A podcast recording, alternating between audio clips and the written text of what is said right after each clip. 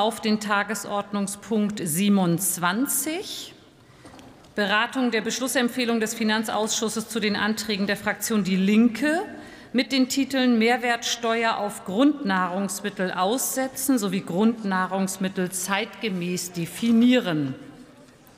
Für die Aussprache ist eine Dauer von 39 Minuten vereinbart. Ich bitte, die Gespräche nach draußen zu verlagern. Und dann eröffne ich auch schon die Aussprache und das Wort erhält Till Mann.